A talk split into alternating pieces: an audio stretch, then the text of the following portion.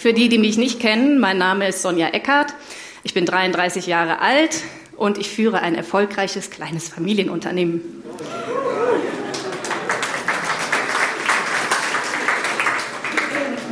Meine Mitarbeiter in dem Familienunternehmen sind 38, 4 und 2 Jahre alt und wir haben keine Vorwerk-Haushaltsgeräte. Ich kann euch also nicht sagen, ob die wirklich gut sind oder nicht.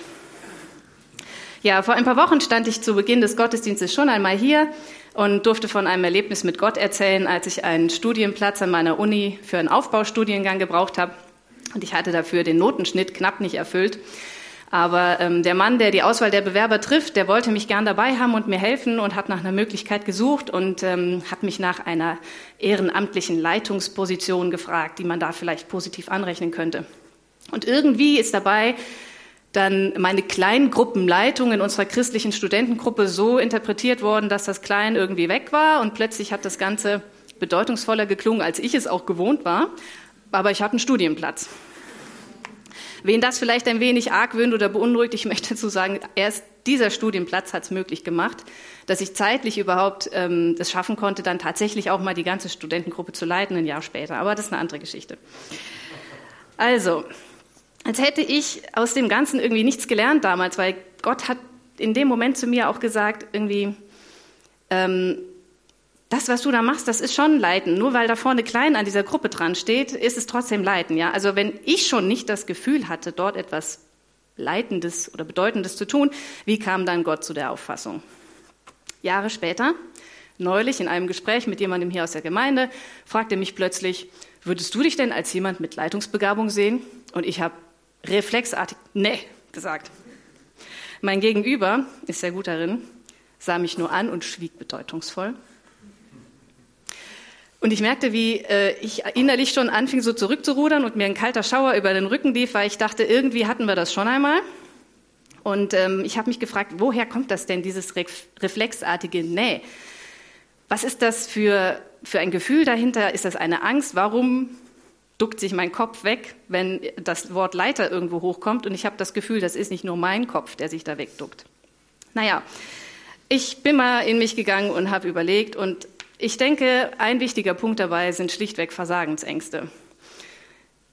Viele von euch hier lesen die Bibel. Wer hohe Ansprüche an Leitende lesen möchte, der kann das gerne im Timotheusbrief tun. Wer danach noch nicht so richtig entmutigt ist, es hat haufenweise Beispiele von schlechten Königen, versagenden geistlichen Eliten. Naja, und wer dann noch nicht zu Ende deprimiert ist, vielleicht gibt es ja noch andere Gründe. Es kann ja auch sein, dass man vielleicht einfach mal, ja, schlechte Erfahrungen mit einem Leiter gemacht hat. Also wenn man selbst ja, dort jemanden über sich hatte und dieser Leiter hat das vielleicht nicht so gut gemacht, dann ist die sicherste Variante, selber nie so zu werden, gar kein Leiter werden. Und äh, Exkurs in die Grammatik, das Passiv von leiten ist doch gelitten werden, oder? Ich leite, ich werde gelitten. Also das ist sicher auch eine Möglichkeit, warum das in mir dieses Gefühl auslöst, ich will kein Leiter sein vielleicht. Aber ist es denn wirklich so weit weg von uns? Ich würde gerne heute mit euch mal anschauen, was es denn zum Leiten brauchen kann. Es muss ja vielleicht auch nicht jeder alles können, aber ich glaube, es gibt nicht nur die Leitungsbegabung. Und es gibt sicher ein paar Eigenschaften, die da ganz nützlich sein können. Ich könnte mir vorstellen, zum Beispiel organisieren. Ich kenne einige Leiter, die sind ziemlich gute Organisatoren und das braucht man zu bestimmten Gelegenheiten auch. Wenn es, weiß nicht, der Mittagstisch ist oder das Buchster Dorffest zum Beispiel, das würde sicher nicht so gut laufen, wie es läuft, wenn es dort nicht ein paar sehr begabte Organisatoren gäbe. Es gibt aber auch Leute, die sind sehr gut darin, Sachen zu erklären, sich anderen verständlich zu machen. Ja, das sind ganz gute Lehrer, ungeheuer nützlich in Kleingruppen, in Jungschi, in der Sonntagsschule und noch viele andere Möglichkeiten.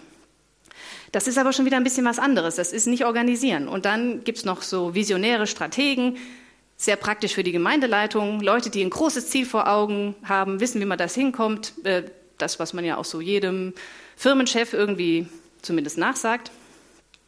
Ja, aber ihr seht schon an den Beispielen, es sind trotz allem unterschiedliche Sachen. Und ich glaube, es sind auch Begabungen, die müssen auch gefördert werden, aber die kann man haben oder nicht. Es gibt aber etwas, was man als Leiter trotzdem wirklich immer gut gebraucht und was all diese drei Sachen auch zusammen haben. Und ähm, das ist etwas, was der ultimative Leiter Jesus Christus vorgelebt hat. Und ich möchte deshalb heute Morgen mit euch eine Geschichte aus der Bibel anschauen. Denn ähm, dort gibt es etwas, wo Jesus was dazu gemacht und gesagt hat. Also, diese Begabungen sind verschieden, aber es hat darüber hinaus noch etwas, was Jesus vorgelebt hat. Und ich glaube, egal ob du Jesus schon lange kennst, persönlich, ob du vielleicht bisher nur mal kurz von ihm gehört hast oder gar nichts über ihn weißt, ich denke, es ist tatsächlich für jeden nützlich, was darüber zu hören. Für jeden Manager, Leiter, Führer, wie auch immer. Jedenfalls, ähm, zur Vorgeschichte war es damals so, Jesus, Sohn Gottes, hat hier gelebt, um den Menschen zu zeigen, wer Gott wirklich ist, was Gott wirklich will. Er ist als jüdischer Gelehrter aufgetreten und hatte in dem Zusammenhang zwölf Jünger, nannte man das. Das waren Schüler, mit denen ist er durchs Land gezogen, hat ihnen dabei alles Mögliche beigebracht, was er für wichtig hielt. Und diese Jünger ähm, durften halt auch alles wirklich hautnah sehen und miterleben. Und ähm, Jesus hat den Menschen damals halt die frohe Botschaft gepredigt, nämlich, dass Gott die Trennung zwischen Mensch und ihm wegnehmen will. Ja, das ist das, was die Bibel Sünde nennt. Und diese Beziehung wiederherstellen möchte. Dabei hat Jesus ungeheuer viele Wunder getan. Er hat ähm, auch Leben gerettet. Er hat sogar Tote wieder auferweckt. Und ähm, das Ganze steuerte darauf hin, dass aber Jesus noch sterben würde. Denn einer musste für diese Schuld auch bezahlen. Und Jesus wusste, dass er bald sterben würde. Und an dem Abend, wo wir einsteigen, dort feiert er zusammen mit seinen Jüngern das Passa. Das ist ein hoher jüdischer Feiertag. Und ähm, an diesem Abend, dort sitzen die, sitzen, liegen die Jünger so zusammen in einem Raum und sie haben gerade gegessen. Und ähm, plötzlich steht Jesus auf und tut etwas höchst Ungewöhnliches. Er beginnt seinen Jüngern die Füße zu waschen. Ähm, Hand hoch, wer würde hier seinem Nebenmann sofort eine Fußmassage spendieren? Gibt es Freiwillige? Ja? Super. Anuk nutzt es. Die Chance kommt vielleicht so schnell nicht wieder.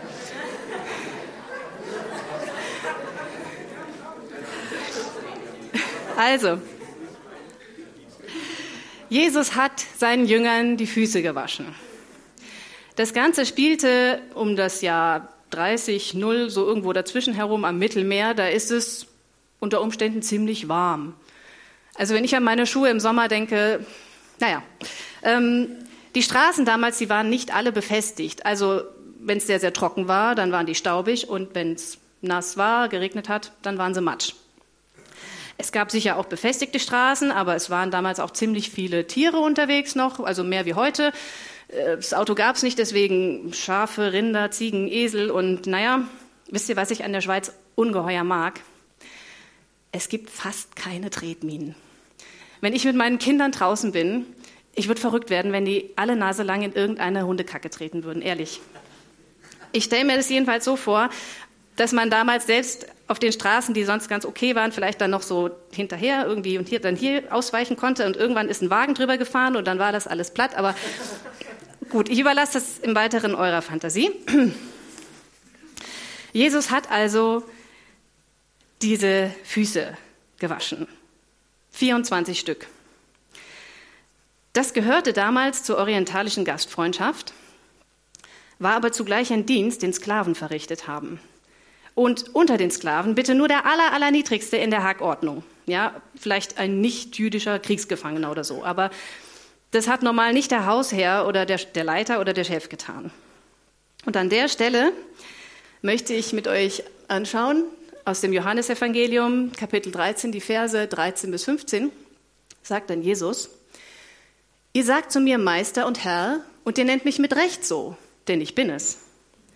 Wenn nun ich, der Herr und Meister, euch die Füße gewaschen habe, dann müsst auch ihr einander die Füße waschen. Ich habe euch ein Beispiel gegeben, damit auch ihr so handelt, wie ich an euch gehandelt habe. Steile Sache. Also er sagt hier, jawohl, ich bin hier der Leiter, das ist richtig, wenn ihr mich so nennt, und zieht aber gleich die ungeheure Schlussfolgerung, wenn ich euch die Füße wasche, dann müsst ihr das auch machen, untereinander. Er hat dort also ein, ein Vorbild gegeben für seine Jünger. Im Text wird übrigens auch nicht beschrieben, wie Jesus sich die Wasserschüssel und ein Leintuch organisiert hat. Man kann spekulieren, dass das schon die ganze Zeit dort stand. Und keiner, Nicht einer von den Jüngern ist auf die Idee gekommen, immerhin seinem Herrn und Meister mal die Füße zu waschen, geschweige denn den anderen elf Kumpels, die da noch sitzen. Also, wie ist denn Jesus überhaupt auf die Idee gekommen, den Jüngern die Füße zu waschen, habe ich mich gefragt. War das ein lang gehegter Plan? Ich vermute mal nein. Es war nämlich so, also ich denke, wenn, wenn er das schon lang vorgehabt hätte, hätte er es vielleicht gleich am Anfang gemacht, bevor die sich zum Essen hinsetzen. Stelle ich mir jedenfalls appetitlicher vor. So, man kommt rein, man wäscht die Füße, man legt sich hin und dann isst man. Aber die haben wohl dort mit dreckigen Füßen gegessen, weil es wohl vorher keinen Sklaven gab, der diesen Dienst verrichtet hat. Und jetzt wäscht er ihnen auf einmal die Füße. Wisst ihr, worüber sich die Jünger davor unterhalten haben? Weiß es jemand? Genau, da gab es einen Rangstreit, heißt das, der Rangstreit der Jünger.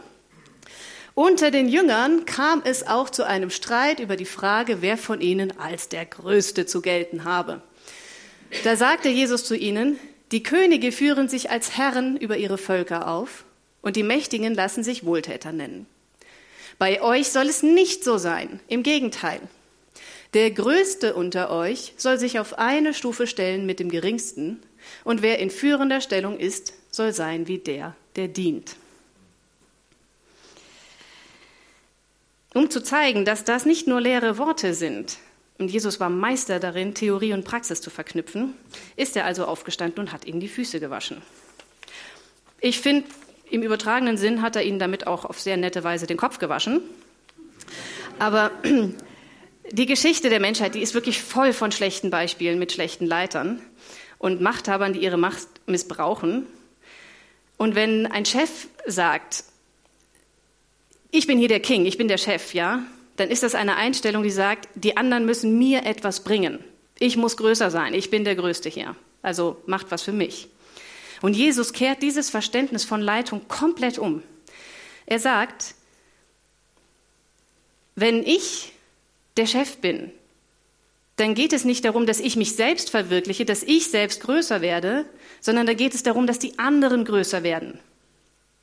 Dann geht es nicht darum, dass mir gedient wird, sondern dass ich diene.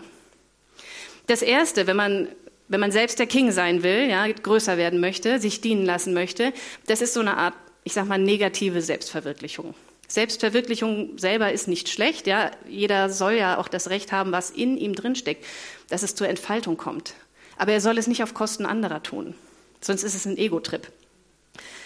Und was Jesus hier sagt, das ist keine Selbstverwirklichung im negativen Sinne, sondern das ist anderen Verwirklichung.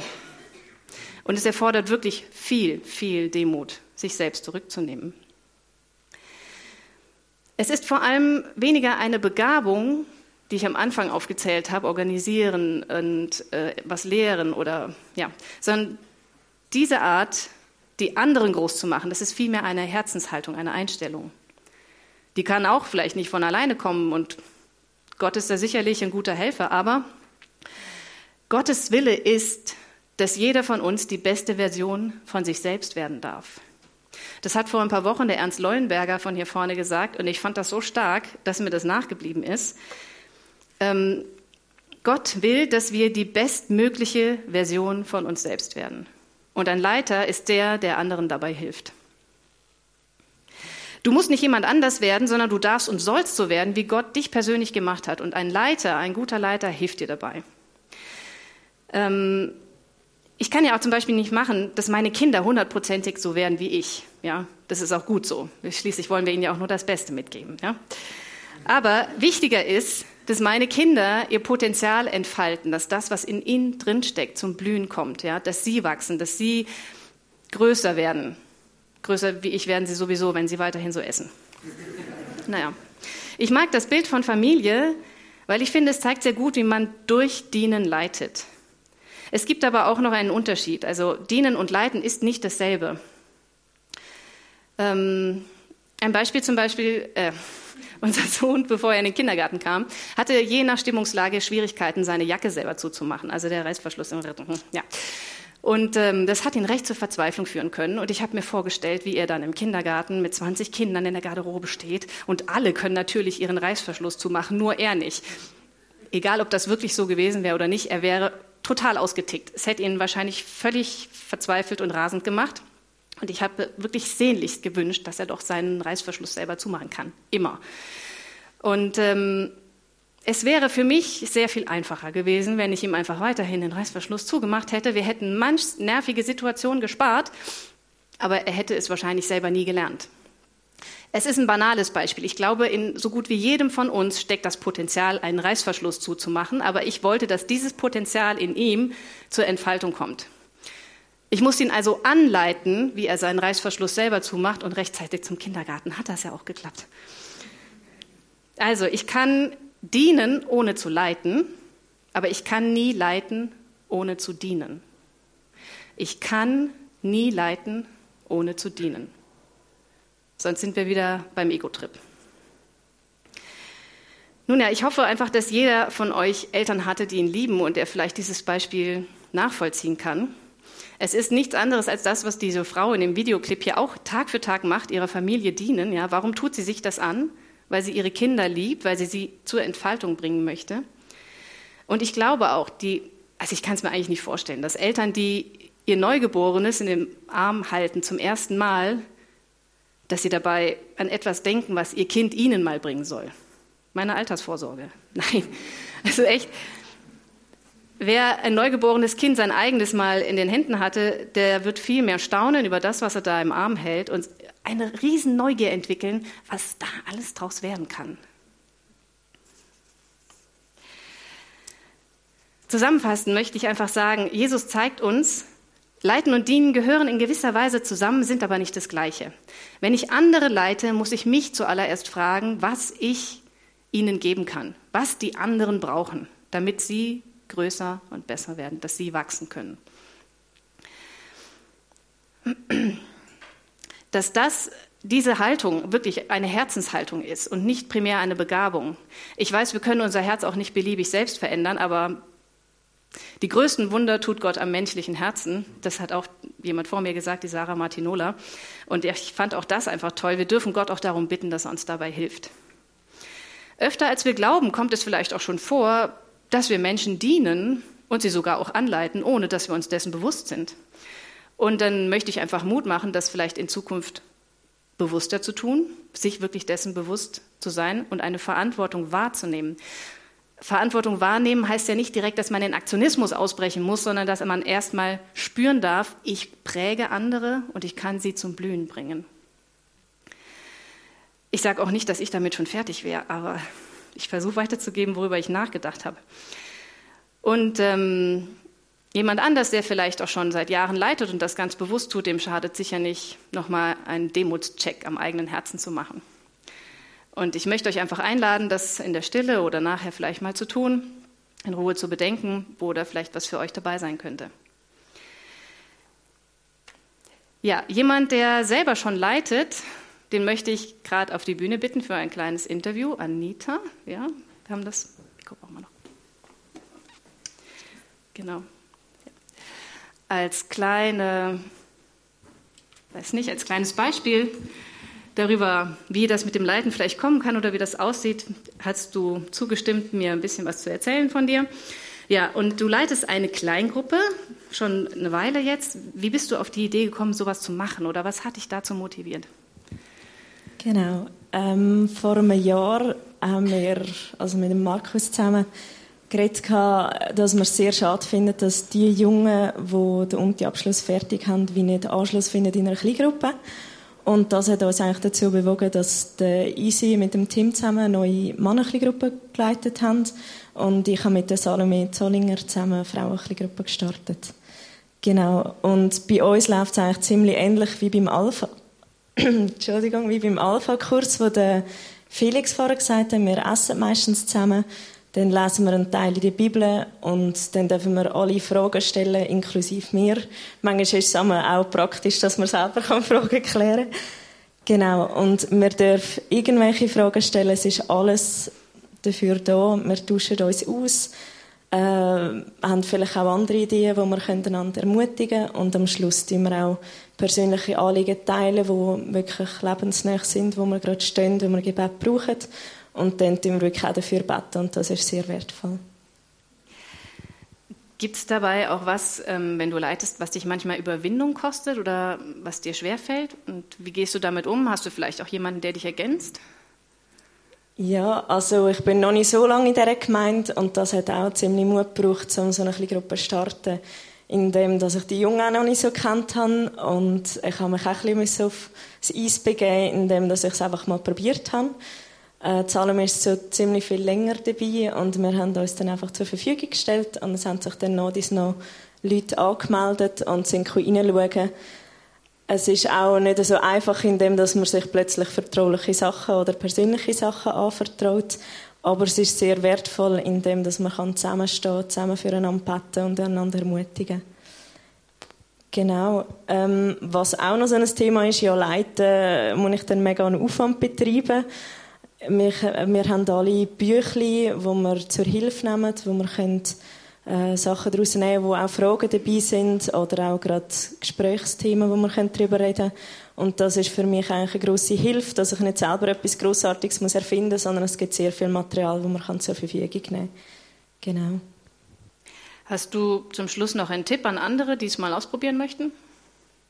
Ja, also ich finde grundsätzlich, es lohnt sich mega, um sich zu investieren, egal in welche Altersgruppe. Äh, es gibt tolle Möglichkeiten. Man kann auch durch einen Sport, der einem verbindet, oder andere Sachen zueinander finden. Wir haben wirklich gemerkt, wir haben alles Feuer für den Glauben, was wir weiterkommen wollen. Und in dem wollen wir uns auch ermutigen. Und es ist eine tolle Möglichkeit, in einem kleinen persönlichen Rahmen weiterzukommen. Und die, die eben noch nicht so viel Erfahrung haben mit Führerstehen, ich auch nicht. Ich fühle mich gerade nicht so mega wohl.